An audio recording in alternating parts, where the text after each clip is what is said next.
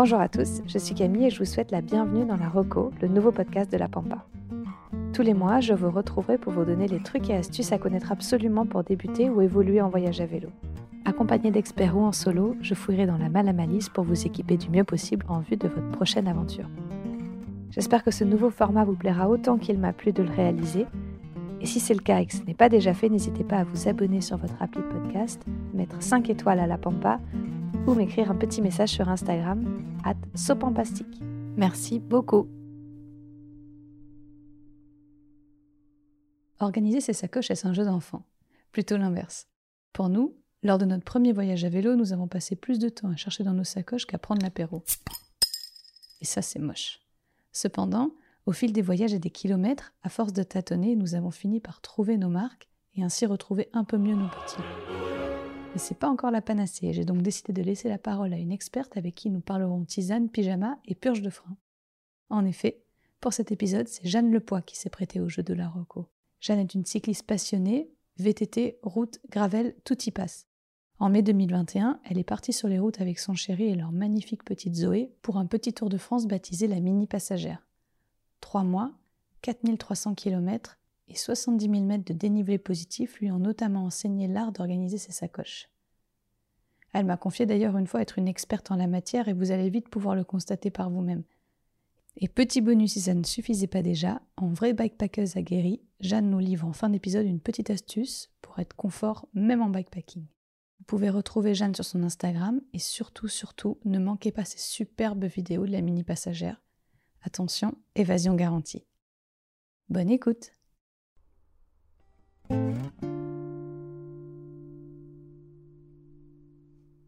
Bonjour Jeanne, merci d'avoir accepté de partager ton expérience dans cet épisode 2 de la ROCO, qui est donc dédié à l'organisation des sacoches de voyage.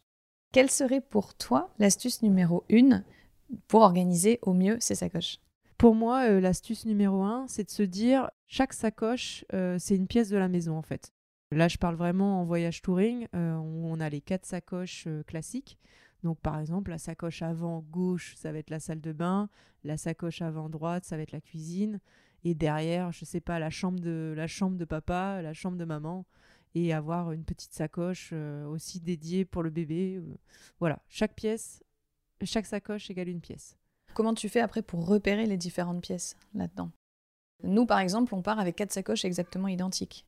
Alors nous, on le fait pas, mais euh, bah, déjà de se dire pourquoi pas mettre une petite étiquette ou un petit badge cousu sur la sacoche nous, ce qu'on fait, c'est que généralement, chacun a les mêmes sacoches au même endroit pendant tout le voyage.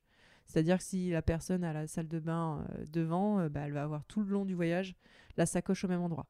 Et ça permet euh, voilà, d'avoir chaque pièce, chaque sacoche, ça permet de vraiment retrouver vite et facilement ce qu'on cherche. Vous êtes parti sur un voyage de trois mois et du coup, vous aviez quatre sacoches chacun par vélo, c'est ça? Quatre sacoches chacun par vélo et une petite sacoche euh, de rangement, des essentiels, euh, enfin pas des essentiels, je dirais des objets de valeur à l'avant. Ce qui permettait, euh, voilà, si on faisait une visite, ben on, attachait les vélos, mais on pouvait partir avec juste cette petite sacoche sans se dire, ben, si on nous pique tout, ben, les vélos, ben, ça sera ben, des vêtements euh, des choses quand même qui restent de valeur, parce que les duvets, les matelas, c'est pas rien, mais au moins on aura le portefeuille, euh, les appareils photo avec nous sur la visite. Hmm. c'est une super astuce. C'est vrai que nous, c'est ce qu'on fait aussi. Quand on part, nous, on n'a pas encore eu le lâcher prise de pas attacher euh, les vélos, de, enfin du moins pas forcément de pas attacher vélo, mais de laisser les sacoches. Néanmoins, on a exactement la même chose, et même je dirais pour l'accessibilité lorsque tu roules, quand tu as besoin de vérifier ta route, quand tu as besoin de prendre une photo, etc., c'est vrai qu'avoir l'appareil photo à l'arrière, c'est l'enfer.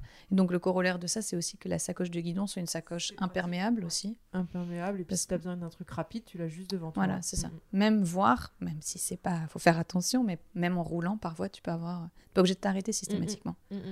Super. Une autre astuce, du coup, sur l'organisation? Je dirais aussi, euh, alors ça c'était euh, au, fur et à mesure du voyage qu'on s'en est rendu compte, c'est de mettre les choses lourdes devant. Ça permet une stabilité euh, du vélo. Alors lui, Xavier, il a eu le réflexe du coup de passer les sacoches arrière devant. Mais moi, je trouve que c'était un peu gênant. Des fois, dans les virages, tu touchais un peu. Enfin, moi, mon astuce, c'est de mettre vraiment, euh, donc garder les petites sacoches devant et les sacoches grosses derrière, mais de mettre euh, tout ce qui est lourd devant. on va mettre tout ce qui est outils, salle de bain, cuisine devant et tout ce qui est les vêtements, matelas, tout ce qui est léger derrière. À l'arrière, oui. D'accord. Et du coup, pour le, est-ce que tu as une astuce justement pour les outils? Parce qu'on a déjà fait un épisode sur les, les réparations vélo. Il y en a un mhm. prochain qui arrivera mhm. sur euh, les outils indispensables à prendre. Est-ce que tu as une astuce sur les comment on embarque les outils? Comment on embarque Alors nous, c'est drôle parce que du coup, euh, bah, il y avait une sacoche dédiée outils tellement euh, Xavier avait prévu d'outils. donc on avait une sacoche qui pesait 10 tonnes. Donc moi j'avais ouais, j'avais l'astuce donc d'équilibrer donc le poids, mais nous c'était compliqué parce qu'on avait une sacoche démesurée en poids. Euh, qui pesait, euh, sans, rire, je sais pas combien elle pesait, c'était 10 kilos d'outils. Donc du coup, bah, c'était un peu compliqué d'équilibrer euh, de l'autre côté de la fourche. mais sinon, une astuce pour embarquer les outils, bah, nous, c'est compliqué de dire parce qu'on avait tout dans la même sacoche. Vous aviez, vous aviez utilisé tous les outils ou pas, en gros, bah pourcentage On a juste mm. eu des crevaisons et il y a eu juste un pépin mécanique sur un frein, mais on avait on n'avait pas, ce qu'il fallait, pour, pour le frein. On n'avait pas le, bah, il fallait purger, donc on n'avait pas la, la, la, seringue, etc. Sur l'épisode, un épisode futur, là justement, je vous donnerai les astuces sur les trois euh, outils indispensables à emmener. Et c'est vrai que lorsqu'on restreint, une petite idée que beaucoup de voyageurs à vélo utilisent, c'est d'utiliser un vieux bidon, euh, une vieille gourde, la sectionner, et du coup, vous mhm. pouvez mettre ça sur le, la sacoche mhm. de cadre. Mais tu as même des bidons qui n'ont pas de bouchon euh, sport et qui ont juste un couvercle. Et que tu peux utiliser direct, mm, mm. effectivement. Mm. Ça, c'est bien de mettre sous le cadre. Est-ce que tu as une astuce bonus pour terminer sur cette organisation? Euh, Bonus, je dirais, euh, sur le dernier voyage, on a essayé de compartimenter dans les sacoches avec des sacs de rangement. Donc, par exemple, ça a évité de mettre euh, toutes les fringues à l'arrache dans la sacoche et de d'avoir, par exemple, une, euh, une sacoche, euh, enfin un petit sac pour euh, les sous-vêtements, un petit sac pour les t-shirts sales. voilà, ça permettait de pas tout avoir en bazar et de chercher. et d'autant plus en bikepacking, je trouve que c'est encore plus pratique d'avoir ça parce qu'on a souvent des plus petites sacoches. La sacoche de sel, c'est toujours un enfer de chercher des choses dedans. On a l'impression d'avoir le sac de Mary Poppins. Alors que là, si tu compartimentes, donc avec des plus petits sacs, ça peut être des sacs de congélation je sais que si to Summit font des sacs, bon, c'est un petit peu plus onéreux du coup, mais font des sacs étanches euh, assez pratiques. Donc ça, c'est vraiment l'astuce, euh, l'astuce que j'ajouterais. Mm. Et c'est vrai que c'est un peu votre astuce bonus plus plus même, parce que nous, on utilise des, des sacs en toile. Et Xavier me disait tout à l'heure, euh, mais les, des sacs de compartiment étanche, c'est encore mieux parce que si tu es en plus sous la flotte en train de chercher ton truc, bah, tu peux en plus tout sortir euh, sans problème. Ouais, Exactement. C'est pas mal. Et, ouais, et en backpacking, je dirais ne pas hésiter à. donc voilà, il y a la sacoche de sel classique, la sacoche de guidon, mais pas, pas hésiter à rajouter aussi. Euh, bien sûr, faut pas que ton, ton vélo devienne un arbre de Noël avec plein de sacoches partout, mais c'est pas mal d'avoir euh, sur le top tube un un tout petit, tout petit, tout petit bagage pour mettre les. Par exemple, je sais pas si on, on aime la photo, de mettre, je sais pas, les batteries, les cartes SD, etc. D'avoir sur le côté ce qu'on appelle, euh, sur le côté de la potence, un, je crois que c'est ce qu'on appelle un pooch pour mettre euh, les barres de céréales, etc. Pas hésiter, voilà, à compartimenter euh, sur le vélo, lui-même, sans bien sûr partir dans un. Mais dans l'optique du coup de pas forcément s'arrêter pour aller chercher ce qu'on veut. Voilà, pas mmh. chercher. Je sais que les sacoches de sel, par exemple euh, s'il pleut d'un seul coup, il y a une averse, on a le kawaii tout au fond, euh, on va devoir tout enlever. Alors que voilà, ça c'est une astuce aussi, c'est vraiment mettre les essentiels, par exemple, voilà, la pluie, on a une réparation à faire tout ce qui voilà on a besoin d'avoir rapidement à proximité ne pas les mettre au fond de la sacoche ouais ça c'est ce que moi je dirais même en l'erreur même à pas faire c'est ça c'est d'avoir euh, la chose dont tu vas avoir régulièrement besoin bah, l'avoir rangé euh, super bien plié au fond du sac. Tu mets ton pyjama au fond de la sacoche et tu mets ton kawaii. Euh, c'est ça, la nuit tombe en dessous et la journée doit être au-dessus. Je suis d'accord. Tu mets ta petite tisane au fond de la sacoche et euh, tu mets tes barres de céréales. Par contre, c'est ça. boost énergie proche si tu as un petit coup de mou. Exactement. Surtout pour les gens qui font beaucoup de dénivelé comme vous.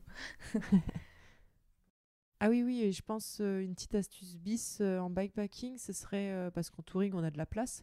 Et d'autant plus avec une remorque, on a de la place. Euh, je, rigolais tout à l'heure en disant, euh, bah, c'est le premier voyage, on part avec euh, un paquet de, paquet de PQ parce qu'il y a de la place. Mais en backpacking, généralement, on n'a pas de place et des fois, en fin de journée, on a besoin de faire des petites courses, mais on n'a plus de place sur le vélo. Et ce que je conseille, c'est d'avoir un. Ça peut être un tout petit sac, tout petit sac lanière ou une musette ou je ne sais quoi, ce qui permet de mettre ses petites courses avant de se poser. Voilà, c'est l'idée de pas de faire 30 euh, km avec, mais pour les deux derniers kilomètres, si on a besoin de faire des courses, d'avoir ce petit bagage optionnel. Ouais, d'être plus flexible jusqu'au bivouac. Voilà. Super. Merci beaucoup Jeanne pour toutes ces astuces. Je rappelle qu'on peut te retrouver sur ton compte Instagram pour des magnifiques photos de voyage en famille ou pas en gravel, Jeanne Le Bah, merci beaucoup et puis à très vite. À très vite. Cet épisode de la Reco est déjà terminé. J'espère qu'il vous a plu. Si oui, n'hésitez pas à le partager avec tous ceux qui autour de vous pourraient apprécier son contenu. N'oubliez pas non plus les petites notes 5 étoiles sur Apple Podcast et maintenant aussi disponibles sur Spotify.